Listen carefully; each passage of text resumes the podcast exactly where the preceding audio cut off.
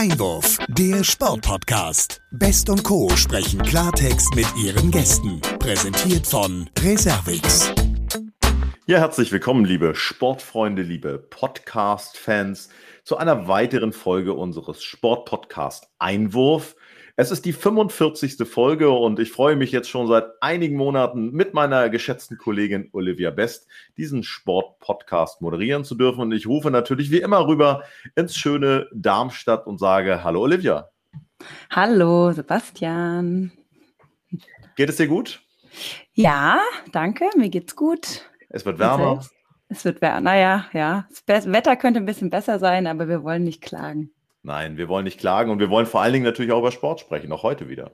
Ja, sehr gerne. Vor dem Hintergrund, die Olympischen Spiele stehen vor der Tür und äh, ja nicht ganz äh, unumstritten. Und wir haben ja schon den ein oder anderen Olympiateilnehmer, mehrfachen Olympiateilnehmer in unserer Runde gehabt. Ähm, auch heute ist das wieder der Fall. Ja, du sagst es. Auch unser heutiger Gast hat bereits ähm, in der Vergangenheit Olympiaerfahrung gemacht. Wir freuen uns sehr, heute mit äh, Michaela Gerg zu sprechen. Sie gehört zu den erfolgreichsten deutschen Skirennläuferinnen und ähm, ja, hat eine ähm, große Erfolgsliste. Sie gewann für Deutschland viermal den Skiweltcup. Sie machte WM-Bronze in, im Super-G, wie man so schön sagt, und nahm viermal an den Olympischen Spielen teil stand 61 Mal auf dem Podest und fuhr knapp 200 Mal unter die Top 10. Also ich würde sagen, da ist auf jeden Fall viel Erfolg dabei gewesen. Und ähm, 1996 hat sie dann ihre Karriere beendet, ist aber dem Sport treu geblieben und wurde dann sozusagen TV-Expertin bei Eurosport und ZDF.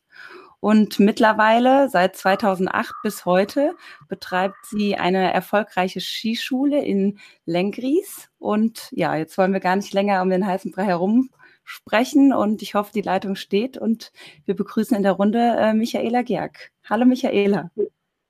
Hallo, Servus. Ich grüße euch. Herzlich willkommen im Sportpodcast, äh, liebe Michaela. Schön, dass du dir Zeit genommen hast, dass das heute geklappt hat. Und äh, wir freuen uns mit dir einen schönen Cast aufzunehmen und mit dir ins Gespräch zu gehen. Auch vor dem Hintergrund eben einer ja doch sicherlich auch für dich ein bisschen schwierigen Zeit, wenn man auf die letzten Monate zurückblickt. Und da möchte ich gleich mit der Tür ins Haus fallen. Wenn man äh, viermal ähm, beim Weltcup ganz oben auf dem Treppchen stand, viermal bei Olympia war, was äh, sind so die, die Punkte, die einem in diesen schwierigen Zeiten, schwierigen Monaten, die wir jetzt gerade hinter uns haben, ähm, da auch ein Stück weit behilflich sind und helfen, durch diese Zeit durchzukommen. Wie ging es dir da? Nun ja, als Sportler hat man ja generell auch mal schwierige Zeiten durchzustehen. Und, und ich finde, die, der Sport ist die beste Schule des Lebens. Und hier habe ich einfach gelernt, dass es immer wieder vorwärts und aufwärts geht. Man muss einfach nur die Ziele äh, in, in, im Fokus behalten. Man darf nicht verzagen, man muss positiv bleiben und man muss sagen, okay, die vielen kleinen Schritte erledigen, meine Hausaufgaben erledigen und dann komme ich auch Schritt für Schritt auch in schwierigen Zeiten wieder dahin, wo ich hin will. Hm. Was heißt das konkret so? Wie ist es dir in den letzten Monaten und Wochen ergangen? Wie hast du dich da auch selbst motiviert?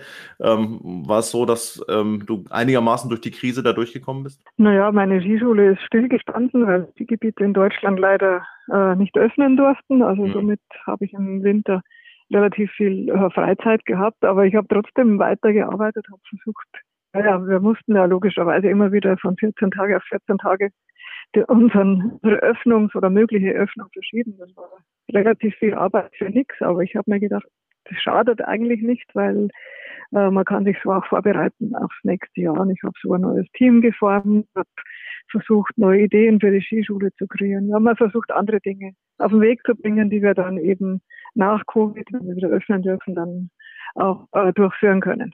Da hm. sind wir natürlich neugierig, neue Ideen. Würdest du uns was verraten, was es so vielleicht an neuen Ideen gab, was dich dann auch inspiriert hat in der Zeit, wo du ein bisschen mehr Zeit hattest, darüber nachzudenken? Naja, wir, wir wollen ein bisschen weg vom, vom klassischen Skikurs, äh, sondern mehr einfach auf, auf Kinder. Es sind sowieso Kinderskischule, hauptsächlich 80 Prozent der Kinder mhm. äh, der, der, der, Gäste sind Kinder. Wir wollen hier mehr Kinderpartys auf Ski zum Beispiel äh, machen, Kindergeburtstage und, und solche Dinge, mhm. um den Kindern das noch spielerischer äh, beizubringen. Mhm. Ja, du bist ja ähm, Bayerin, bist in Bad Tölz geboren. Jetzt muss ich mal fragen, wenn man jetzt so in den Bergen praktisch ähm, aufwächst, ist es dann ja praktisch normal, dass man direkt auf die Skier gestellt wird? Wie, wie kam es damals dazu bei dir? Ja, kann man so sagen, dass es bei uns normal ist, obwohl es jetzt auch nicht mehr, nicht mehr so ist, dass jeder in den längeres Skifahren lernt. Aber damals war es schon so, dass wir uns am Nachmittag äh, statt irgendwo sonst auf dem Eisplatz haben wir uns halt auf Skiern auf der Piste getroffen. Bei mir war es naheliegend, weil mein Opa den ersten Skilift in Lengris gebaut hat und mein Papa immer am Skilift äh, mitgearbeitet hat. Äh, somit bin ich da automatisch immer mit dabei am Hang gewesen und da kam ich gar nicht drum rum, um Skifahren zu lernen. Mhm blieb der also im Grunde nichts anderes übrig, äh, da direkt ab von klein auf das mitzunehmen. Ähm, du warst ja auf einer Mädchenschule. Ähm, wie, also die gibt es ja heutzutage eigentlich so nicht mehr. Wie war das für dich? Also hatte das dann schon früh Auswirkungen auch ähm, auf deinen Alltag, auf dein, dein Training dann auch, wenn du schon früh mit dem Skifahren begonnen hast? Ähm, ja, das war Skifahren war immer ein Teil. Meines, meines, meines Lebens, sage ich mal, auch neben der Schule. Da war das erste von der Schule nach Hause und sofort Ski angeschnallt und ab zum Training. Und das Tolle war auf dieser Mädchenschule, dass die den Leistungssport, den für uns Kinder, äh, unterstützt haben. Also ich habe immer frei bekommen, wenn ich es gebraucht habe, durfte Tage fehlen, natürlich, dass sie an die Noten gefehlt haben, äh, nicht gefehlt haben, also dass die gepasst haben und ich habe Nachhilfeunterricht gekriegt. Und so konnte ich eigentlich bis zum 14. Lebensjahr zu Hause bleiben, was ich sehr toll fand. Äh, bin dann erst die letzten zwei Jahre dann nach Berchtesgaden ins Skiinternat gegangen. Ja, also ähm, da muss ich jetzt nochmal nachfragen, wenn man jetzt auf, ähm, bei euch im Gebiet sozusagen aufwächst und dann auch auf, auf die Schule beziehungsweise erst später dann ähm, wieder in den Schulunterricht kommt, ist es dann üblich, dass alle anderen da auch diesem Sport nachgehen oder wird man praktisch in dem Alter tatsächlich auch, äh, üben die Kinder dann mal was anderes aus, sage ich mal, an Sportarten bei euch im Gebiet? Na, mittlerweile gibt es viele andere auch, logischerweise. Für die Jungs ist immer Fußball interessant. Viele spielen jetzt Tennis, ähm, aber auch viele andere, vermeintlich, sage ich jetzt mal, nicht so populäre Sportarten wie Badminton finden oder Judo finden ja auch großen Anklang. Also Sport, mhm. glaube ich, kann, kann jeder bei uns sehr gut machen wenn es eben die Eltern unterstützen. Denn ohne Unterstützung der Eltern funktioniert es nicht. Mhm. Absolut. Und du hast ja dann den Durchbruch im Prinzip deiner Karriere so in den 80er Jahren erleben dürfen. Ähm, das war im Prinzip so die Zeit im Junioren-Nationalkader, wo du, ja, man kann sagen, schon die ein oder andere Goldmedaille dann eingesammelt hast und damit natürlich auch sehr stark auf dich aufmerksam gemacht hast. Wenn du daran zurückdenkst, wie, wie war das für dich, als du dann auf einmal merktest, jetzt, jetzt geht es wirklich nach vorne, also die, die Ergebnisse stimmen und der Sprung auch in den A-Kadern und auch zu den ich sag mal, zur Weltspitze, der ist dann nicht mehr sehr weit gewesen. Wie, wie hast du das empfunden? Wie hast du das erlebt? Ich habe so, würde ich sagen, eine nicht klassische, so normale Karriere gehabt, sondern bei mir war es außergewöhnlich toll. Die ganzen Jahre als Kind hindurch war ich schlechtestenfalls Zweite. Ähm, so bin ich eigentlich Stufe für Stufe immer höher gekommen. Also zuerst natürlich die Vereinsmeisterschaften, dann Meisterschaften auf Bezirksebene, dann kamen bayerische Meisterschaften, dann deutsche Meisterschaften. Und überall war ich immer gleich ja, erster oder zweiter. Also ich hatte super, super Talent hm. und habe es mit meinem Talent so bis zur Nationalmannschaft geschafft. Und dann ja. hat für mich im Grunde erst die Arbeit begonnen. Ja wenn man jetzt heute sich das anschaut und vergleicht, das ist ja auch so, dass es immer ein bisschen noch eine Materialschlacht ist. Also am Ende äh, gibt es an der Stelle auch einen, ja, einen starken Kommerz, der dahinter steht. Wie war das äh, für dich zu deiner Zeit, als es dann darum ging, auch die ersten Verträge zu haben, auch mit Partnern, die dann im Prinzip an deiner Person interessiert waren? Welche Rolle hat das gespielt? Nun ja, äh, war natürlich toll, wenn, wenn sich jemand für mich interessiert hat. Das hieß äh, gleichzeitig auch, dass sich das Konto füllt was sehr, sehr schön war für mich. ähm, damals gab es ja, Skiausrüster und es gab immer wieder natürlich auch das Thema, äh, man braucht den schnellsten Ski, sonst kann man nicht gewinnen. Man braucht einen super Ski, auf Eis hält, sonst kann man auch keinen Slalom gewinnen. Das ist einfach ein Thema im Skisport, äh, dass man wisst, ähnlich wie in der Formel 1, da ist es auch materialabhängig, aber im ja. Skisport ist es nicht, zum Glück nicht ganz so stark materialabhängig. Was waren für dich so die. Jungen, bitte? Was, was waren so die größten Entwicklungsschritte für dich? Also wenn es, wenn man jetzt so in diesen, ich sag mal, Dekaden denkt, auch, äh, dass diese extreme Talierung von Skiern und auch dieser Aufbau von Bindungen sich ja komplett geändert hat. Was waren so die Meilensteine? Der Meilenstein in meiner Zeit, in meinen 15 Jahren im Skiweltcup, war sicherlich die Carving-Technik. Also mhm. die, die Ski, die, die stärker taillierten Ski, die ist viel äh, die es möglich gemacht haben, viel engere Radien auf der Kante zu fahren. Früher zum Beispiel im Abfahrtslauf ist man um die Kurse ja ganz leicht gedriftet. Da konntest du mit diesen Skiern keinen Radius auf der Kante fahren. Ja. Das hat sich dann natürlich rapide geändert und somit sind die Geschwindigkeiten dann auch im, im Abfahrtslauf speziell viel schneller geworden. Hm. Aber nicht nur da, auch im Slalom. Also da fährt man heutzutage viel höhere Geschwindigkeiten, als wir es damals vor 20, 25 Jahren noch getan mhm. haben. Ja. Gab es bei den Weltcup-Abfahrten die Situation, das sind ja zum Teil doch sehr unterschiedliche Qualitäten an Pisten, wo dann auch durch die, durch die Witterung oder durch die Beschaffenheit, so wie der Kurs gesteckt war, du auch mal, also ich will jetzt nicht von Angst sprechen, aber mehr als Respekt hattest? Naja, das kam schon öfter vor. Also je nachdem, wie die Verhältnisse waren, vor allem wenn es dann richtig eisig war, wenn es wenig Naturschnee ist, gerade am Anfang in meiner, meiner Karriere gab es ja auch noch keine Kunstschneepisten. Da war es schon oft so, dass die Pisten ziemlich, naja, so gut sie konnten halt präpariert waren, aber nicht so wie heute. Heute sind sie ja meistens Brett eben. Also wenn ich mich erinnere an mein erstes Weltcuprennen, es war der zweite Start dann im Abfahrtslauf in Val d'Isère, da waren Wannen im Abfahrtslauf von einer Meter Höhe. Ich hm. hatte da mal Startnummer 60 und ich habe mir hier nicht die Ideallinie suchen können, sondern habe immer nur geschaut, hm, wo der beste Weg durch diese Buckel, die da in der Piste sind. Also das kann man sich heute gar nicht mehr vorstellen. Wahnsinn. Ja. ja. Du hast ja dann ähm, Ende der 90er deine Karriere beendet. War sicher kein leichter Schritt. Kam das von heute auf morgen oder war das ähm, ja eine lange Entscheidung, zu der du dich durchgerungen hast, gerade aufgrund der vielen Erfolge auch? Naja, ich war eben dann schon 15 Jahre im Skiweltcup dabei und das ist eine lange Zeit, die man dann im Schnee, im, auf den Gletschern, im Winter, in der Kälte verbringt und irgendwie hatte ich auch das Gefühl, es muss noch was anderes geben im Leben als Skifahren. Hinzu kam mhm. dann zu der Zeit, dass meine Mutter schwer krank war und dann fiel es mir eigentlich leicht, die Karriere zu beenden, weil ich die letzte Zeit, die meine Mutter am Leben war, einfach bei ihr auch sein wollte und mit ihr verbringen wollte. Mhm. Ja, zum Thema was anderes geben, ähm, hast du ja sozusagen dann, äh, glaube ich, zwei Jahre später gefunden. Du bist dann als TV-Expertin bei Eurosport und bei ähm, ZDF sozusagen eingestiegen. War das ähm, auch klar, dass du praktisch in dem Sport bleiben möchtest? Oder kam das durch Kontakte und äh, Zufälle auf, dass du da, ähm, ja, sage ich mal, ins Boot geholt wurdest? Ich wollte grundsätzlich eigentlich was anderes schon auch anpacken, habe ich ja auch gemacht.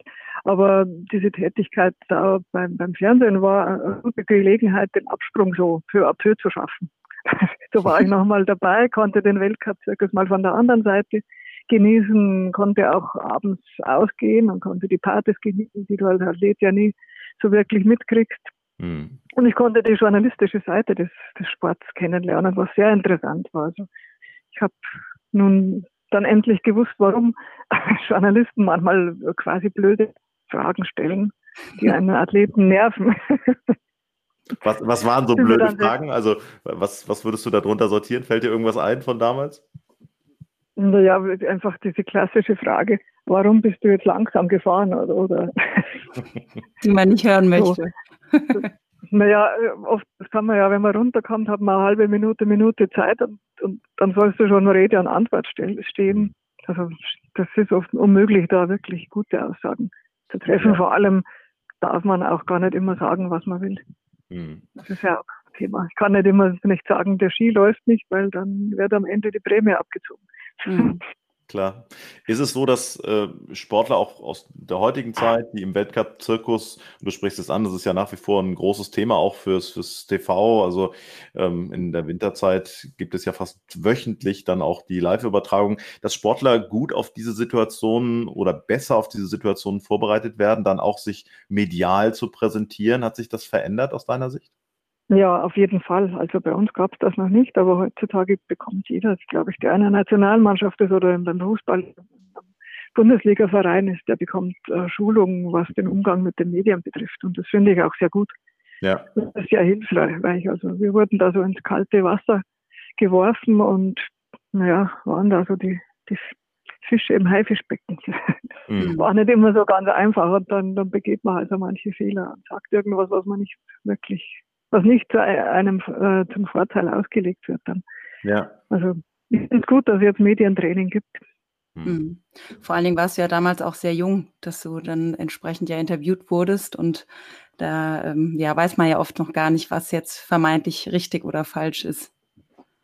Ja, vor allem, klar, das weiß man nicht und, und das kann man dann nur erfahren und das war eigentlich so die, die ja, grausigste Erfahrung. Ich dachte immer, okay, die mögen mich alle, wenn ich, weil ich am Anfang war ich ja sehr erfolgreich und dann wird natürlich hochgejubelt und ist das da und jeder will etwas von dir, jeder will ein Interview, ein Foto.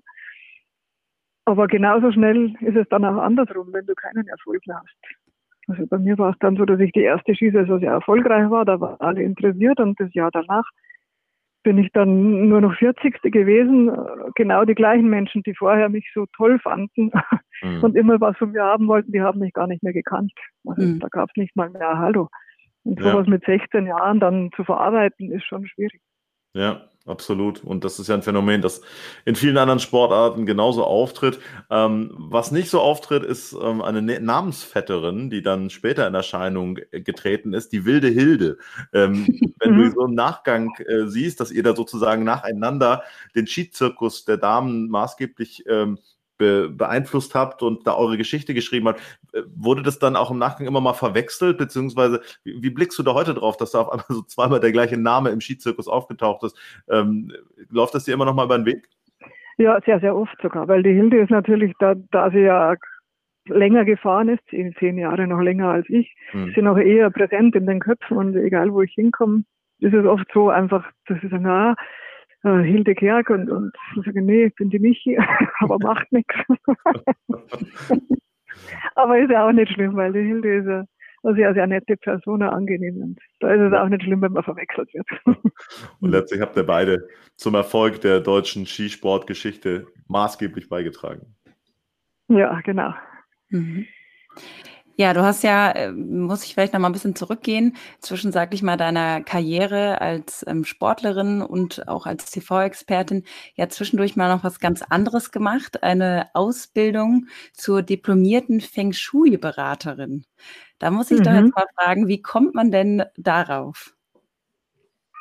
Hat das Thema immer schon fasziniert am Rande meines Leistungssports. Ich habe so oft schon Wohnungen eingerichtet nach Feng Shui, habe halt Bücher gelesen. Aber irgendwann habe ich mir gesagt, okay, in jedem Buch steht irgendwie ein bisschen anders drin, jeder sieht anders, äh, wollte einfach für mich, nur für mich diese Ausbildung machen und wollte es richtig lernen. Mhm. Und dann ja, bin ich da so hineingerutscht, habe auch noch die geobiologische Beraterausbildung gemacht, also mit Wünschelrouten, Störzonen messen, Strombelastung messen, Mobilfunkbelastung messen. Auch sehr, ein sehr, sehr interessantes Thema.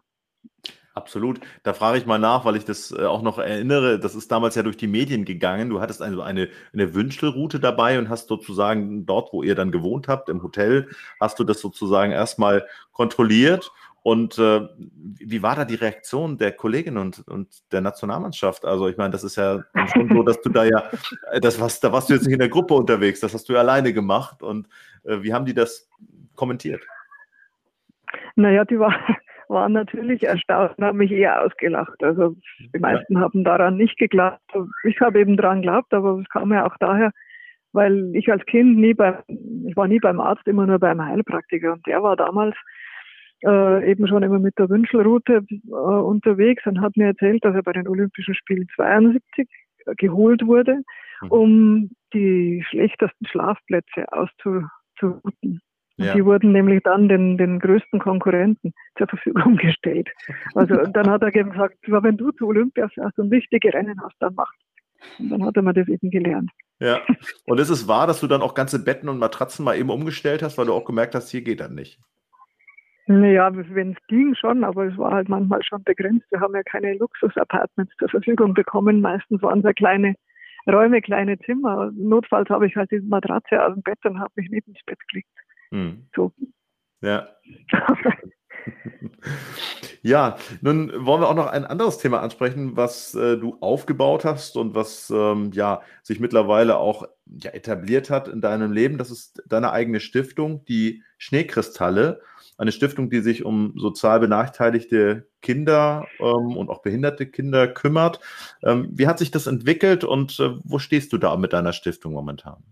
Ja, angefangen hat es 2012 in meiner Skischule.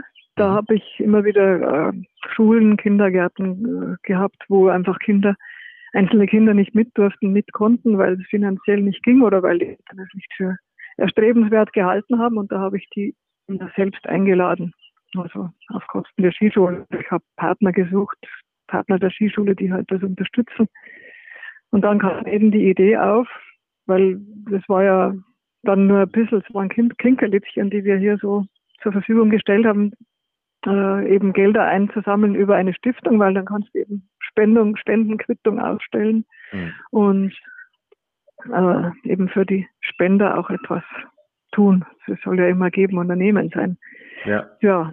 Und so haben wir angefangen mit 500 Kindern am Anfang. Mittlerweile haben wir 6000 Kinder im, in unserem Sportprogramm. Am Anfang war es so, dass wir nur Wintersport gefördert haben, naheliegend natürlich, weil es aus, aus, der Skischule entstanden ist, aber mir ist gleich aufgefallen, dass das zu wenig ist, denn ein Kind für einen oder zwei Tage nur zu haben, mhm. da kannst du die Werte des Sports, auf die es mir ja darauf ankommt, nicht vermitteln. Das mhm. Kind muss schon mehr, mehrere Tage im Jahr äh, nachhaltig gefördert werden, damit es wirklich die Werte des Sports verinnerlichen kann. Ja, Mhm. So haben wir jetzt eben Sommersportarten aufgenommen. Wir machen Taekwondo, wir machen ähm, Koordinationstraining in den Schulen, wir machen Rafting auf der Isar, wir machen Bergtouren, ähm, Hochseilgartenklettern, also verschiedene Dinge, um verschiedene Werte eben schulen zu können. Mhm. Das macht ja. riesig Spaß. Das, ja, also klingt so. Und äh, wie ist das, wie viel Zeit nimmt das tatsächlich ähm, so im Alltag äh, ein, sage ich mal, sich darum zu kümmern? Nun ja, im Sommer es, es war es bisher so, heuer ja und letztes Jahr nicht, weil Covid-Golfturniere ja ausgefallen sind. Mhm. Äh, sonst, also Jahr, Jahre vorher war es so, dass wir fast das Wochenende im Sommer unterwegs waren bei Golfturnieren, bei Charity-Golfturnieren und haben Gelder eingesammelt für die Stiftung. Mhm. mhm. Ansonsten gibt es natürlich dann noch Termine zusätzlich bei Rotary Clubs, bei Lions Clubs. Es muss ja jemand die Stiftung vorstellen und naja, es ist halt so, dass jeder auch immer die Michi Gerxen sieht. Mhm, ja. Ja, jetzt war wahrscheinlich. Ja, Entschuldigung. Das ist ja in Ordnung so. Aber bei der Durchführung der Tage war ich nur am Anfang dabei, da bin ich jetzt nicht mehr dabei, weil irgendwann, irgendwann ausgezogen. muss das andere Leben auch noch funktionieren. Und ich kann mhm. ja nicht nur für die Stiftung arbeiten. Mhm. absolut, ja.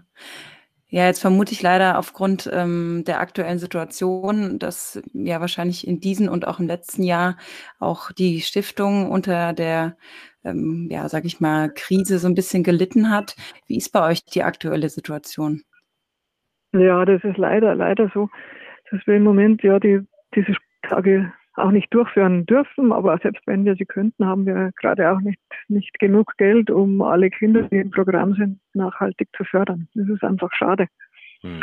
Und so bitten wir halt immer alle, die wir irgendwo, wo wir Spenden herbekommen, versuchen wir halt so, ohne irgendwelche Aktionen, ohne irgendwelche Golfturniere auch Gelder zu bekommen. Und vielleicht habt ihr ja auch Zuhörer, die ein bisschen was Gutes für unsere Stiftung Schneekristalle tun wollen. Das wollen wir gerne zumindest anstoßen. Da wollen wir gerne zu beitragen, auch an alle Hörerinnen und Hörer, die das jetzt sozusagen mitbekommen, gerichtet. Nochmal auch die direkte Frage an dich, äh, liebe Michaela. Wer gerne helfen möchte, wie kann er das tun? Wo schaut er nach und wie funktioniert es am schnellsten und pragmatischsten? Naja, die Webseite www.stiftung-schneekristalle.org mhm. äh, beinhaltet eigentlich alles, was über die Stiftung, äh, was wenn jemand etwas über die Stiftung nachlesen will, es steht Satzung drauf, es steht Spendenkonto drauf. Und ansonsten einfach E-Mail schreiben, wenn es eine andere Idee gibt. Es gibt ja auch Geburtstagsspenden oder also wir sind dafür alles offen. Und wenn jemand im Winter im Skifahren helfen will, dann braucht man auch immer äh, Skilehrer, die bei den Kindern dann mithelfen. Mhm, super, alles klar. Haben wir das auf jeden Fall auch adressiert. Ja, jetzt haben wir vorhin zum Eingang ja schon drüber gesprochen und bisher gar nicht äh, so sehr viel über das Thema Olympia. Du warst viermal bei Olympischen Spielen, was an sich ja schon eine, eine große Leistung ist. Und nun haben wir aber im Moment ja auch eine möchte ich mal sagen, auch öffentliche Diskussionen rund um Olympia aufgrund eben der Krisensituation. Wie, wie, stehst du dazu? Also wie sehr siehst du für das, was jetzt, es sind zwar Sommerspiele, aber es ändert ja nichts am olympischen Gedanken, ähm, dass sich jetzt sozusagen da auch ähm, die Organisatoren, das OK und äh, letztlich auch die Maschinerie, die dahinter steht, durchzusetzen scheint, dass wir Spiele erleben werden, die es so in dieser Form ja noch nie gegeben hat. Ich finde es super, dass die die Spiele äh, durchziehen, auch wenn jetzt wenig oder kaum Zuschauer vielleicht zugelassen sind. Ich meine, man muss es ja auch aus der Sicht der Sportler sehen. Die, die trainieren, die, die bereiten sich vor ähm, und können dann nicht abliefern. Und bei, äh, die Zeit eines Sportlers, um wirklich Olympiasieger zu werden oder Weltmeister zu werden, die ist ja begrenzt. Da ja. hast du vielleicht drei, vier, fünf Jahre, wo du wirklich absahnen kannst, sage ich mal. Und dann wenn, wenn man beim Sportler das nimmt, das finde ich einfach grausam. Und außerdem bin ich der Meinung, auch in diesen Zeiten muss Leben weitergehen. Wir müssen mit, lernen, mit diesem Virus zu leben. Den können wir nicht mehr aus unserem Leben verbannen. Und da muss man einfach Wege finden, äh, Olympische Spiele durchführen zu können, genauso wie Veranstaltungen wieder durchführen zu können. Ja, absolut. Wie, wie sehr hat dich der olympische Gedanke auch im Rahmen deiner Teilnahmen ähm, gepackt? Äh, was, wie interpretierst du diesen olympischen Gedanken, der immer gerne auch oben drüber gesetzt wird? Na, das ist das Größte für, für einen Sportler. Für mich war, war es das Schönste, wenn ich nur dran denke, der Einmarsch ins Olympiastadion mit dem deutschen Team mhm. oder das Leben im Olympischen, diese verschiedenen Sportler unterschiedlicher Nationalitäten und Sportarten kennenzulernen. Das hat man ja sonst nicht. Man hat ja, ja immer nur so in seinem, in seinem kleinen Kreis ja. der, sage ich jetzt mal, Speerwerfer oder in seinem kleinen Kreis der Skifahrer. Und mhm. über den Tellerrand raus lernt man ja ganz selten auch andere wirklich gut kennen. Mhm. Und ich fand das toll. Zum Beispiel sind wir dann auch äh, in Calgary 88 bei den Spielen mhm. sind wir dann an die Bobbahn, an die Bobbahn rausgefahren, wie die Jamaikaner damals runtergefahren sind. Ja. Also, ich weiß nicht, ob ihr euch daran erinnert. Erinnere ich gut. Na klar, war eine Sensation eigentlich. Es gab ja den Film dann auch noch. Ja, cool wir da, haben, haben Eddie der Jiegel angeschaut, wie der da runtergeflogen ist an der Sprungschanze. Ja. Der, der Brite, der, das war der, aber das, das macht Olympia aus. Hm. Oder zum Beispiel, die, die, da waren türkische Skirennläufer, die Slalom gefahren sind. Hm. Die sind im Schneepflug durch den, Schnee, durch, durch, durch den Slalom durch. Hast du ihnen hinterher also noch ein bisschen ein paar Tipps gegeben? Nein, aber wir sind extra draußen geblieben und haben sie angefeuert. Ja. Weil das fand ich einfach, fand ich einfach genial. Großartig. Ja, schön, schöne Themen, schöne Momente. Abschließend, äh, liebe Michaela, würden wir gerne noch mal fragen, was war denn für dich so der, der entscheidende, der größte Moment deiner Karriere? Gibt es einen Moment, den du so rausstellen würdest, wenn du darauf zurückschaust? Ja, ich möchte einen Sieg raus, rausstreichen. Das ist also besonders herausheben, so muss ich sagen. Mhm. Und zwar in Cortina war das äh, 95. Ich hatte mir mich damals ja vom, vom Team getrennt, habe meinen eigenen Trainer gesucht, also meinen Mann als Trainer. Mhm. Und das war ja vom Verband nicht so angesehen oder nicht so, so gewollt und akzeptiert. Und ich habe dann trotzdem äh, auf der Strecke, auf der ich mir zwei Jahre zuvor noch dazu das Kreuzband gerissen habe, ähm, habe da nochmal gewonnen. Und das war so für mich der schönste Sieg in Cortina, den ich so in meinem Herzen trage. Wunderbar. Großartig. Wir tragen jetzt im Herzen einen wunderbaren Sportpodcast mit dir. Herzlichen Dank für diese gute halbe Stunde und dass wir so offen miteinander sprechen konnten. Wünschen dir alles Gute, bleib gesund und äh, ja, hoffentlich bis bald mal, vielleicht dann auch wieder live und äh, nicht digital. Vielen Dank, Michaela Kerk. Danke, danke schön. Hat mir sehr Spaß gemacht. Danke, danke Michaela. Mach's gut, bleib gesund. Gerne. Servus, ebenso. Ciao.